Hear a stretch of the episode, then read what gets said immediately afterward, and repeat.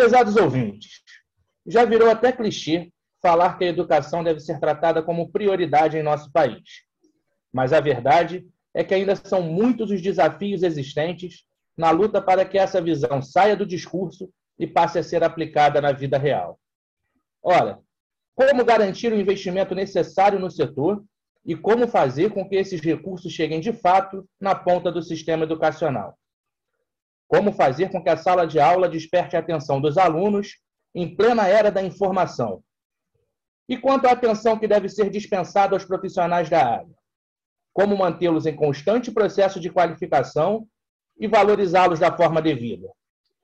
Para nos ajudar a responder essas e outras importantes perguntas, o deputado Luiz Paulo receberá em nosso programa de hoje o deputado estadual e ex-secretário de Educação da cidade do Rio de Janeiro, Renan Ferreirinha. Como você já sabe, sua participação em nosso programa é sempre muito importante. Você pode enviar sua mensagem para o nosso WhatsApp, DDD 21, e o número é 9951 45678. DDD 21 e o número é 9951 45678. Meu nome é Pablo Guimarães e esse é o podcast RJ em Debate. Sejam todos muito bem-vindos ao nosso bate-papo dessa semana.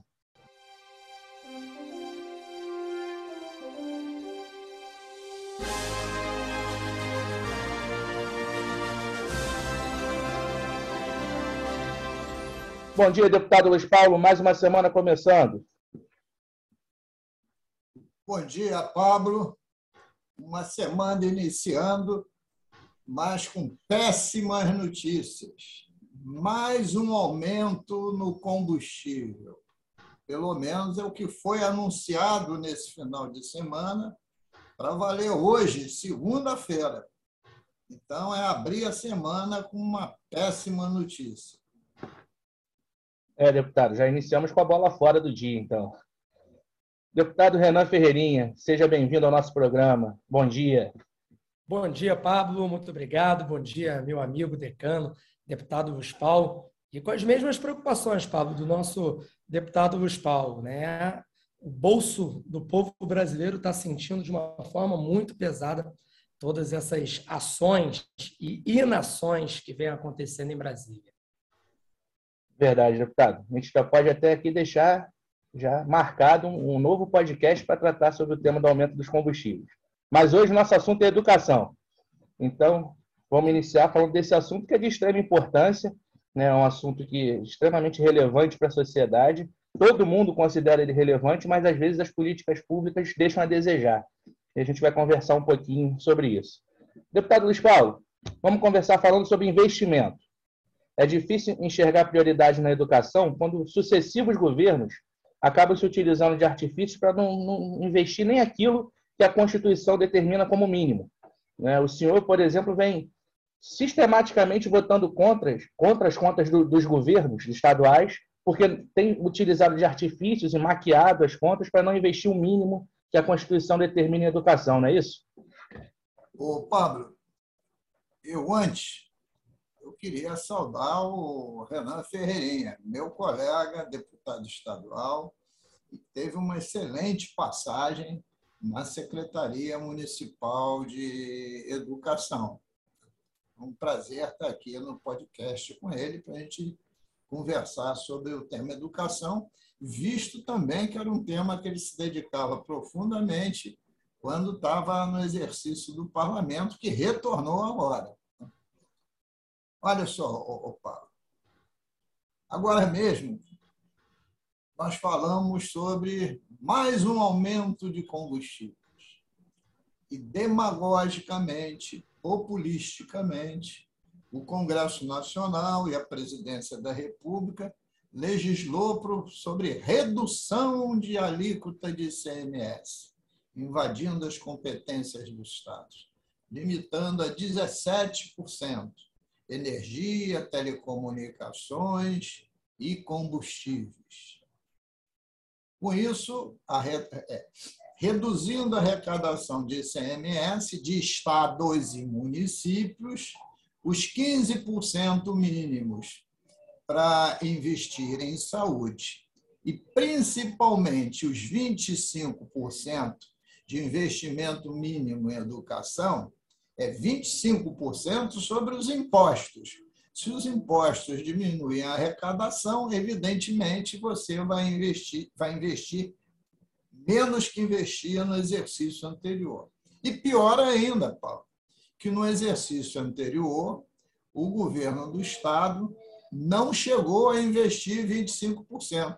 Tanto é que o Tribunal de Contas e eu, na Comissão de Orçamento e no plenário, votamos pela rejeição das, rejeição das contas. Mas quis o plenário decidir pela aprovação. Deputado Renan Ferreirinho, você esteve à frente da Secretaria de Educação da cidade do Rio de Janeiro nos últimos anos.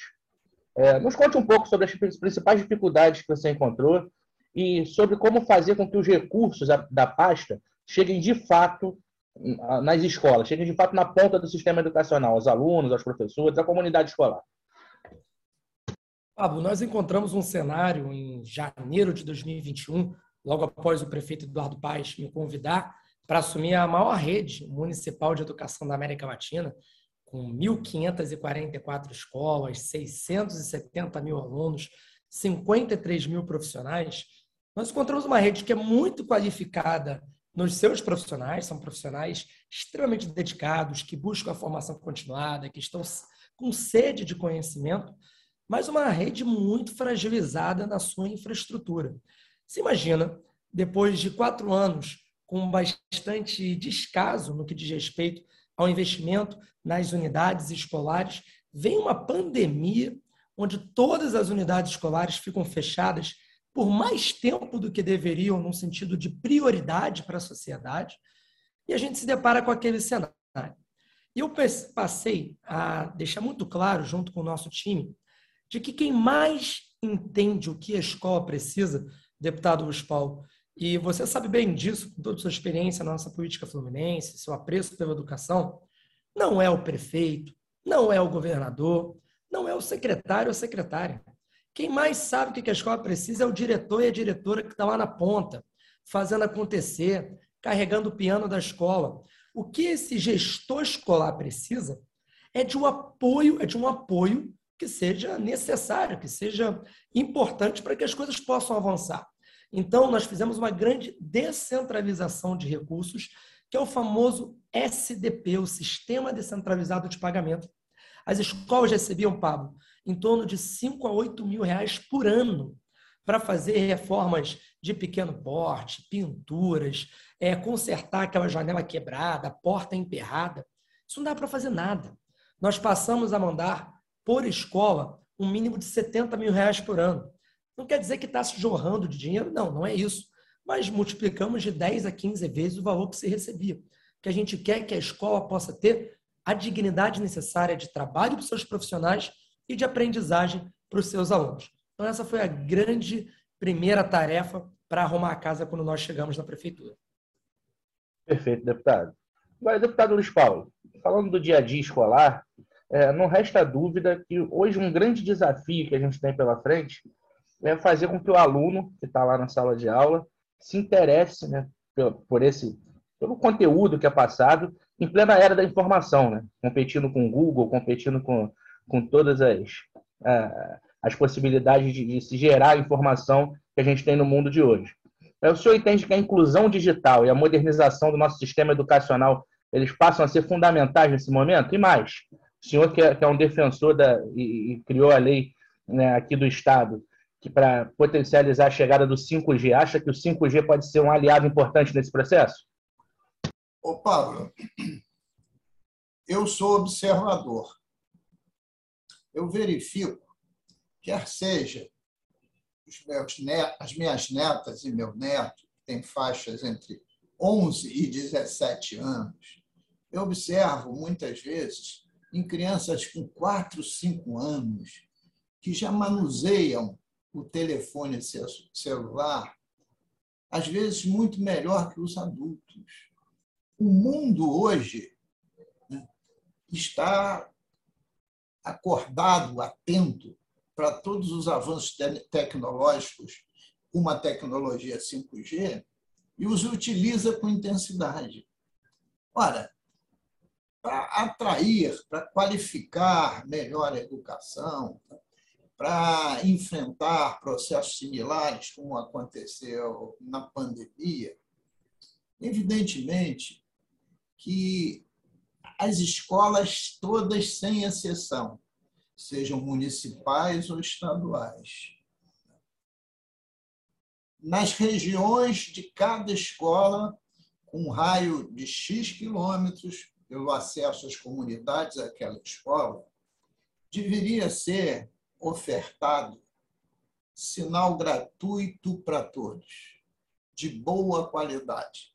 Uma tecnologia 5G pode fazer. E, dentro da rede escolar, ter equipamentos né, para acessarem né, esses sinais com todo o potencial da tecnologia 5G e até pensar em se avançar que cada aluno tenha também direito a um aparelho como tem direito ao seu uniforme.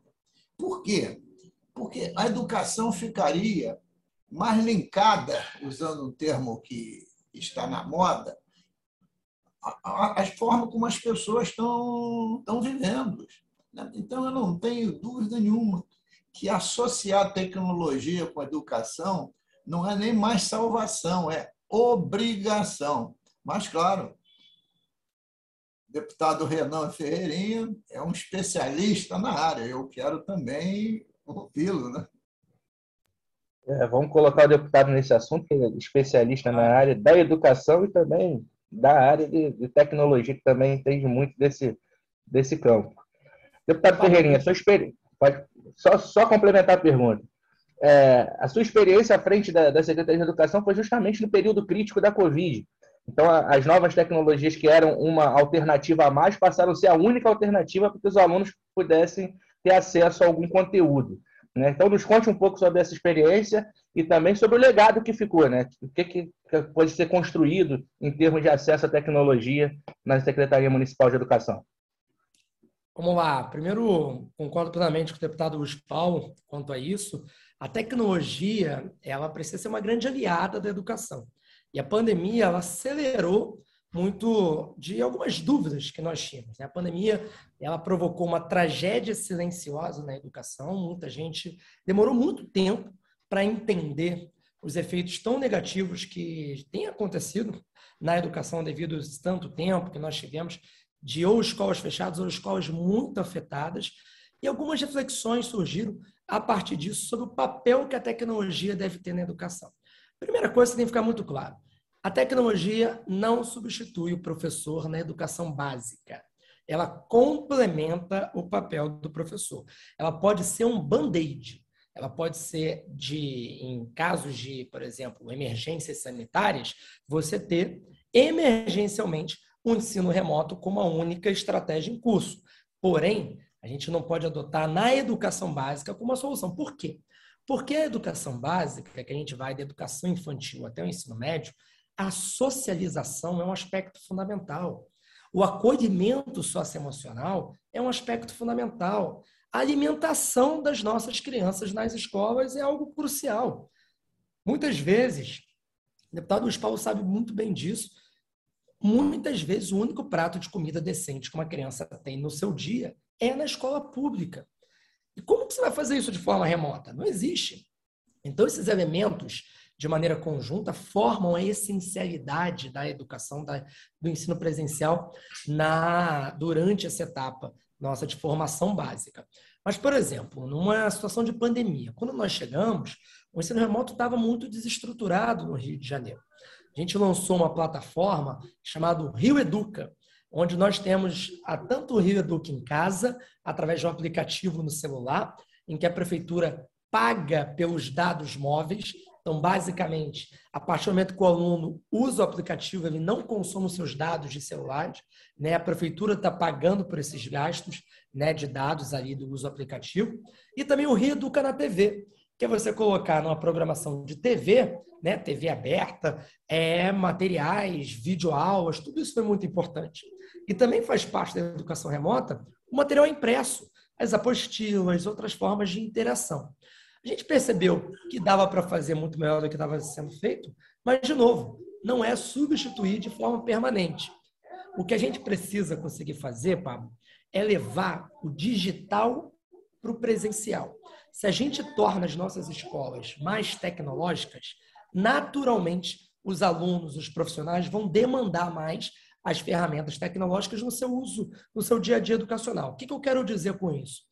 Verdade que nossas escolas ainda estão muito atrasadas. É uma escola feita no século XIX, com boa parte dos professores formados no século XX e a garotada na geração do TikTok do século XXI. Então, esse, esse descompasso acaba gerando, às vezes, né, usando aí a palavra da tilt, né, às vezes da tilt. Você precisa resetar e fazer com que esse descompasso não exista. Então, para isso, a gente começou no Rio de Janeiro, por exemplo, um modelo de escola chamado JETS, são ginásios experimentais tecnológicos. E nada mais é do que você trazer essa educação mais mão na massa, mais com é, elementos de robótica, de tecnologia, para o dia a dia do aluno, uma educação integral, que tem um laboratório maker, que tem um espaço de colaboração, em que o aluno possa se desenvolver nessas diferentes habilidades. A escola do século XXI. E a gente pensou no Jets, né? com essa brincadeira com Jetsons também. Né? Então, assim, pegar esse mundo avançado, que a gente já vive em muitas esferas, e fazer com que a escola seja atrativa. A criança, o jovem, quer algo que seja atrativo. E a gente precisa reconhecer que muitas vezes a gente está perdendo essa batalha. Por quê? Porque a escola está chata, porque a aula está chata. A criança precisa ter vontade de ir para a aula. O jovem precisa ter vontade de estar na escola. E para isso, tem que perguntar o que, que ele também gostaria de ter, como que isso linka com o mercado de trabalho de uma melhor forma. Então, a tecnologia como uma grande parceira do processo de conhecimento e não substituindo o papel central do professor, do, professor, do profissional da educação como mediador do saber. Mas, deputado Luiz Paulo, para a gente é, inserir essa tecnologia nas escolas de forma eficiente, a gente também precisa ter sempre aquele olhar humanizado, né? olhar para as pessoas que estão na escola, para os profissionais principalmente. E aí, é preciso que, que esses profissionais tenham condições de ter uma qualificação né, também continuada, que sejam estimulados a se qualificar, que sejam bem remunerados e que, estejam, que tenham, estejam inseridos em programas de apoio para poder surtir, para que essa, essa inserção da, da tecnologia surta efeito. É, o senhor tem trabalhado também nesse sentido. Né? Eu vou, vou passar aqui para um ponto específico. O senhor criou um programa de apoio até né, voltado para mais especificamente para a área da pandemia, devido à pandemia, onde os profissionais de educação, os alunos também, toda a comunidade acadêmica acabou sofrendo muito, mesmo até psicologicamente, né, com, a, com, as questões que estavam envolvidas nesse período, o senhor criou um programa de apoio psicossocial para professores e alunos, e todos os profissionais da, da, da academia, da, da, da, comunidade escolar. O que, que o senhor tem a falar da importância desse projeto de apoio psicossocial? Vamos lá, de forma muito sintética. Primeiro, Pablo, eu concordo inteiramente com o nosso Renan Ferreirinho porque o professor em sala de aula é fundamental. A defesa da tecnologia é como ferramenta do magistério e importante ferramenta. Até porque eu tenho minhas experiências como professor de sala de aula, né? mas professor de nível superior. Mas acho fundamental eu acho que a pandemia nos trouxe o trabalho remoto, mas é uma é um caso fortuito e anômalo, porque o Ferreirinho disse muito bem. O jovem, o adolescente, a criança precisa de convívio, presença, precisa ter limites e se socializar. Né? Então, tem que ter esse quesito do acolhimento socioemocional. Continuando, Paulo, eu vou aqui revelar um segredo que o Ferreirinha não sabe. Eu pertenço a um grupo de discussões chamado de Cristãos na Política. E fui convidado um dia para ouvir o secretário de Educação do município, Renan Ferreirinha, falar exatamente para esse coletivo tem uma série de padres, bispos e políticos, né, sobre o enfrentamento é, da Covid na área da educação. E ele se saiu muito bem, digo eu a você. E eu nem sabia os sonhos e as utopias do nosso Renan Ferreirinha. E, entre tantas coisas, ele falou que tinha ali gestando um projeto embrionário que a prefeitura estava executando, preocupados com esse longo período de afastamento das crianças da sala de aula e tudo que isso gerou de problemas psicoemocionais. E eu ouvi, achei o tema absolutamente rico, cheguei na Assembleia, levantei qual era o nosso tamanho do corpo docente, o tamanho do corpo discente, quer dizer, dos alunos. Fui verificar em diversas fontes de, de, de, de consulta qual era o percentual médio de problemas psicoemocionais que estavam se abatendo sobre o afastamento das salas de aula esse número podia atingir entre 10% e 20% do total. Né? E fui buscar também, nessa área de psíquica, que tipos de tratamentos existem sem ser os tradicionais, terapia individual, terapia em grupo, que vai de 1 a 9. E também me deparei, então, com a existência da terapia comunitária, onde o agente formado ele forma os agentes comunitários para como fosse uma catarse coletiva, entre aspas, todos esses problemas emocionais virem à tona. Né? E esse é um drama seríssimo, né? porque para você atingir um desequilíbrio emocional é relativamente rápido, agora para curar é longo. Então, apresentei esse projeto de lei, que virou lei, e a cobrança é para que o governo do Estado aplique. Mas eu queria que o Ferreirinha soubesse isso é, ao vivo. Muito bom, deputado. É, deputado Renan Ferreirinha, e não tem como negar, né? Um, um dos pilares para a educação de qualidade são profissionais valorizados também, bem remunerados. Né? E nesse campo, acho que a gente ainda tem muito a avançar.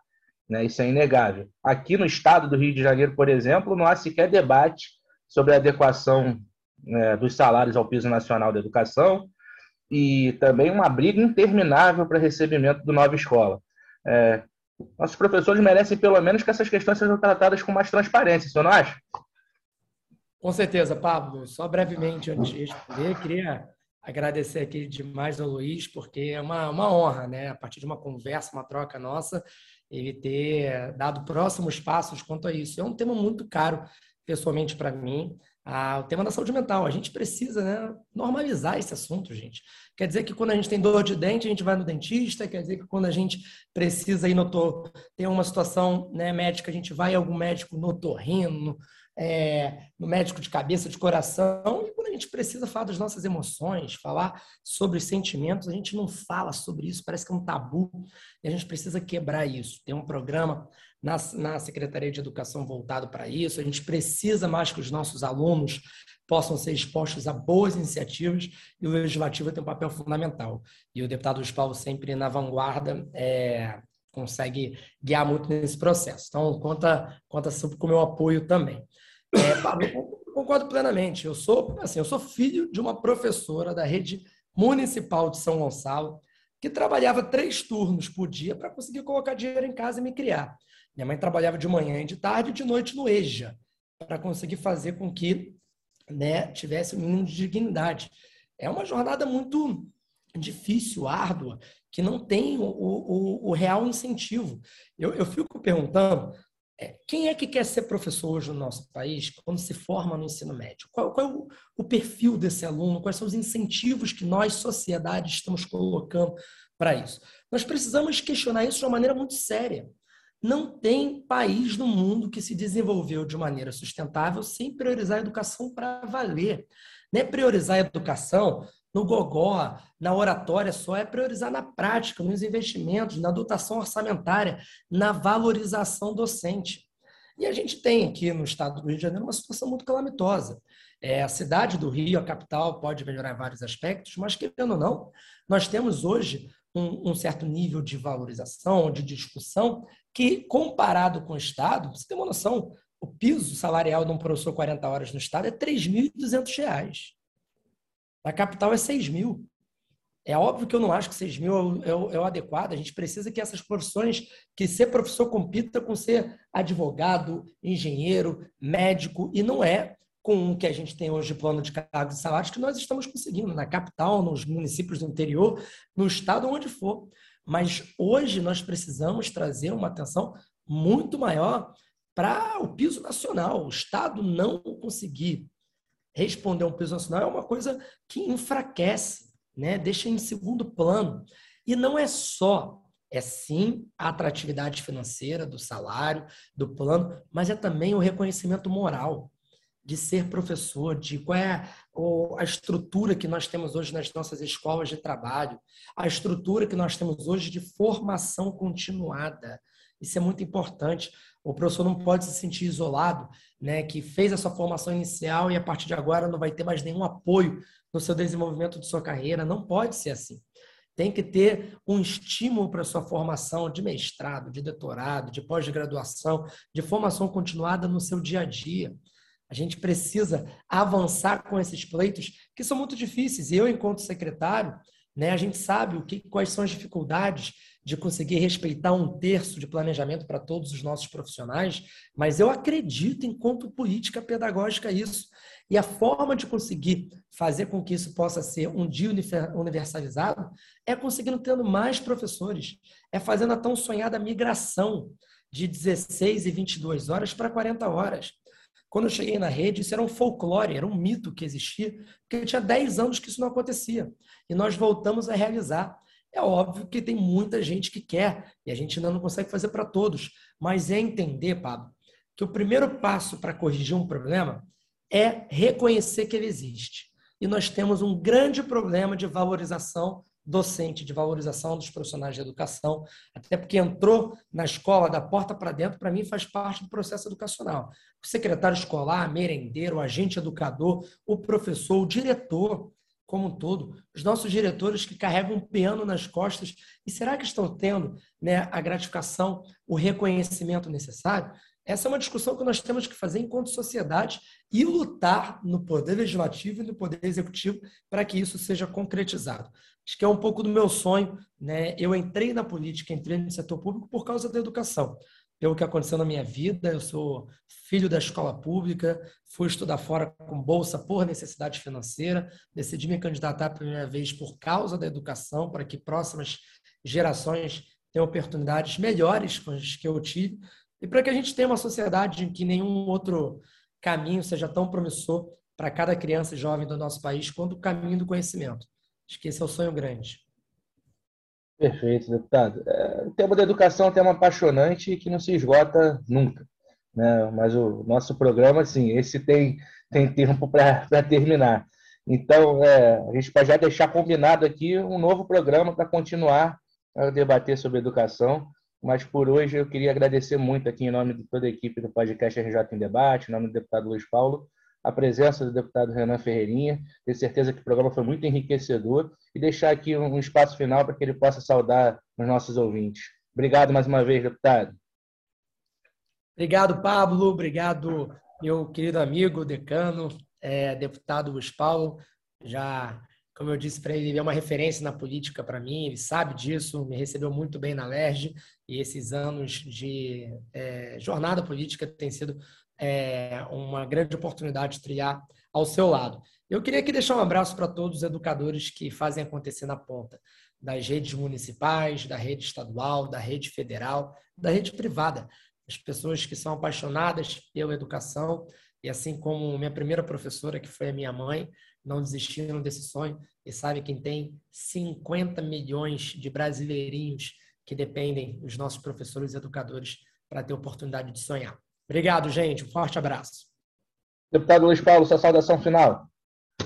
Bom, eu queria, o Pablo, agradecer muito a vinda do nosso Renan Ferreirinha, nosso deputado, aqui no podcast RJ em Debate falando sobre um tema que ele conhece a fundo, é a razão principal do seu mandato, que é a educação. Eu acho que os nossos ouvintes vão gostar muito dessa conversa e seguramente vão nos exigir que a gente aprofunde essa discussão. Obrigado, Ferreirinha. Agradecendo então aqui os nossos ouvintes, eu encaminho agora para o desfecho do nosso programa com o quadro Bola Dentro e Bola Fora e os destaques positivos e negativos da semana na análise do deputado Luiz Paulo.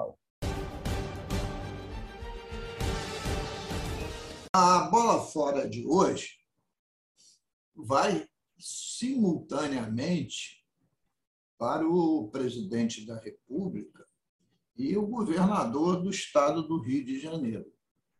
Porque recentemente verificamos que lá na Amazônia, especificamente no Vale do Javari, houve um duplo assassinato do indigenista e servidor da FUNAI, Bruno Pereira, e do jornalista inglês Don Phillips. Esses assassinatos ocorreram por quê?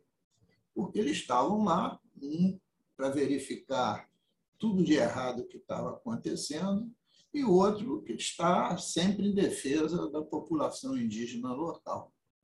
Então, eles estavam contrariando muitos interesses. Interesses de quem? Das milícias que estão lá na Amazônia. A milícia da caça e da pesca, a milícia dos madeireiros, a milícia daqueles que querem explorar ouro, que são os garimpeiros, e no, fundo, no pano de fundo dessas milícias todas está o narcotráfico. Ora, isso em toda a região amazônica, principalmente nessa, onde o narcotráfico é mais presente, porque está em regiões limítrofes do Brasil, com o Peru e com a Colômbia.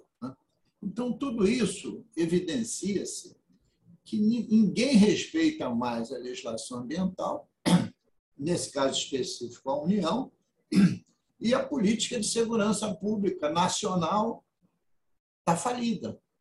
Aí eu venho para o estado do Rio de Janeiro, que na cidade do Rio de Janeiro, que não é diferente da Baixada Fluminense, 50% do território está dominado por narco, narcotraficantes e milicianos. A milícia do botijão de gás, a milícia da gatonete, a milícia que cobra propina para os funcionários, para os comerciantes poderem funcionar, a milícia que trabalha na construção civil, né, cobrando taxas de aluguel e incorporando para vender sem, sem segurança, sem licença. Né? Então, essa mesma milícia acabou de agir né, lá em Macaé, e o que se chama segurança precursora, é aquele carro que vai com os policiais fazer o caminho que o governador vai fazer, foi recebido a bala, mostrando que não ninguém mais tem direito a, a ir e vir.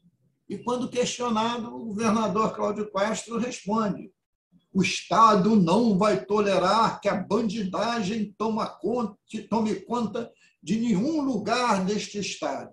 Ué, o governador quer enganar quem? Ande pela cidade, governador. Ande pela Baixada.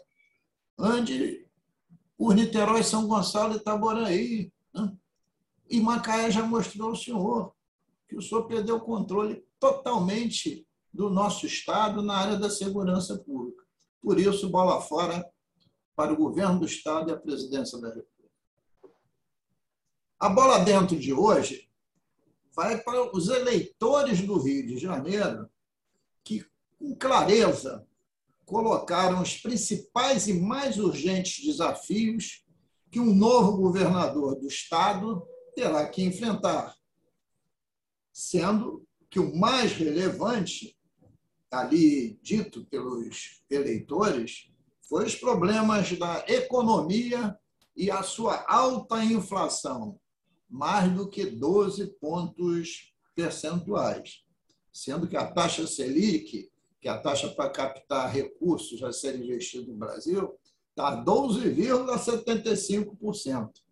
Isto, isto tudo foi mostrado em pesquisa realizada pelo Instituto de Estudos Sociais e Políticos da Universidade do Estado do Rio de Janeiro. E é verdade absoluta. O sofrimento de muitos cidadãos fluminenses é sentido a cada dia, em todos os cantos do nosso Estado, mas principalmente na região metropolitana. E afeta, primeiro, a mobilidade urbana, o alto preço das tarifas públicas de transporte, associado a um péssimo serviço que é prestado, né? principalmente nos ônibus, nos trens e barcas. Esse é o primeiro efeito. Tudo isso associado a uma total falta de segurança, porque algumas estações de trem, por exemplo, estão dominadas pelo narcotráfico. E mais ainda, tudo no bolso do cidadão. Né? Os, os, os preços exorbitantes dos produtos nos supermercados. Por que, que isso está acontecendo? Isso é função de uma inflação sempre crescente, associada a juros altíssimos que estão sendo praticados, e o caminho é cada vez mais crescer o desemprego e a redução de renda. Então, o, o entrevistado dessa pesquisa teve a sensibilidade de mostrar que o que se precisa é cuidar do bolso do cidadão. E para cuidar do bolso do cidadão, tem que ter mais emprego, tem que ter mais renda, tem que ter inflação menor sob controle, tem que ter controle sobre os preços dos combustíveis, enfim, é uma série de medidas que têm que ser tomadas. E hoje o descontrole é total.